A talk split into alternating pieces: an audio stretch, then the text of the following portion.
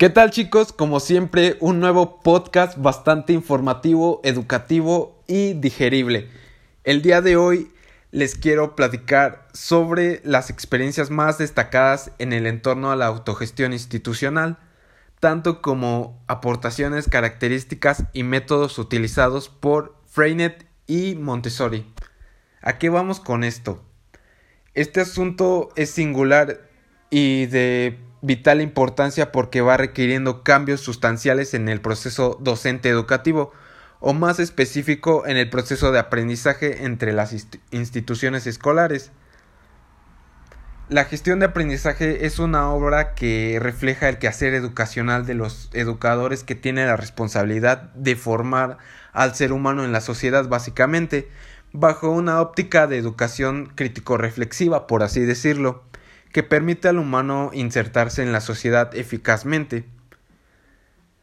Para la gestión de estos nuevos alcances en el contexto educacional, perdón, por parte de gestores educacionales se requiere concebir y dirigir las influencias en el sentido siguiente.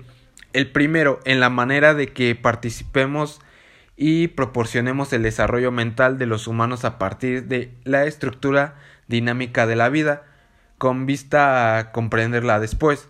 El segundo es en la manera en que el sujeto construye conocimientos y aprendizajes a partir de su propio autodesarrollo mental. El tercero y último en la comprensión por los humanos de los procesos que operan en sí mismo.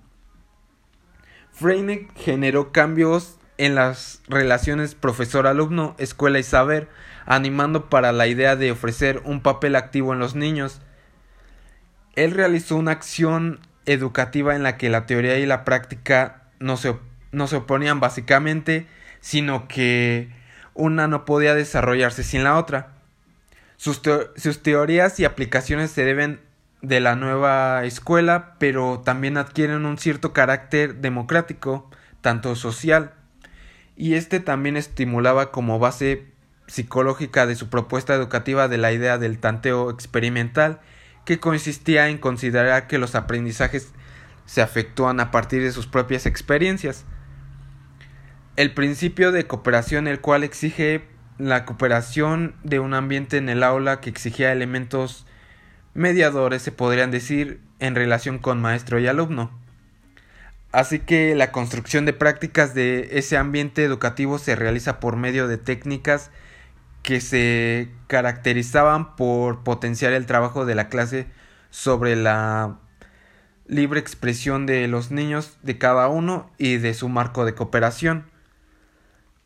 Por ello, pues se podría constatar que todos los días de este efecto principal de sus métodos tradicionales, que eran que habían aprendido a leer, a escribir, según estos métodos son ciertamente capaces y a veces en un tiempo récord de bueno, se ajustaban a sus piezas. En el caso de María Montessori fue diferente, desarrolló un método pedagógico diferente que se centraba en el desarrollo y la madurez social del estudiante, en lugar de basarse en el aprendizaje homogéneo y, y estándar, tanto así, en donde básicamente ella se pone en énfasis en la evaluación y los exámenes y los cursos académicos, ya que desarrolló un método de la enseñanza revolucionario que cambiaría en gran medida la forma como se trabajaba con los niños en la educación. La idea que ella partía era de una total autonomía del niño y fomentó la iniciativa y el aprendizaje de libertad. Esto son de los principios de su propuesta que hoy en día pueden guiar el trabajo de los docentes que pues permiten desarrollar procesos de aprendizaje más activos y pensados en la individualidad de cada uno, de cada estudiante y así aprovechar al máximo su apertura y flexibilidad. Pues esto sería todo chicos. Espero les haya gustado este podcast y no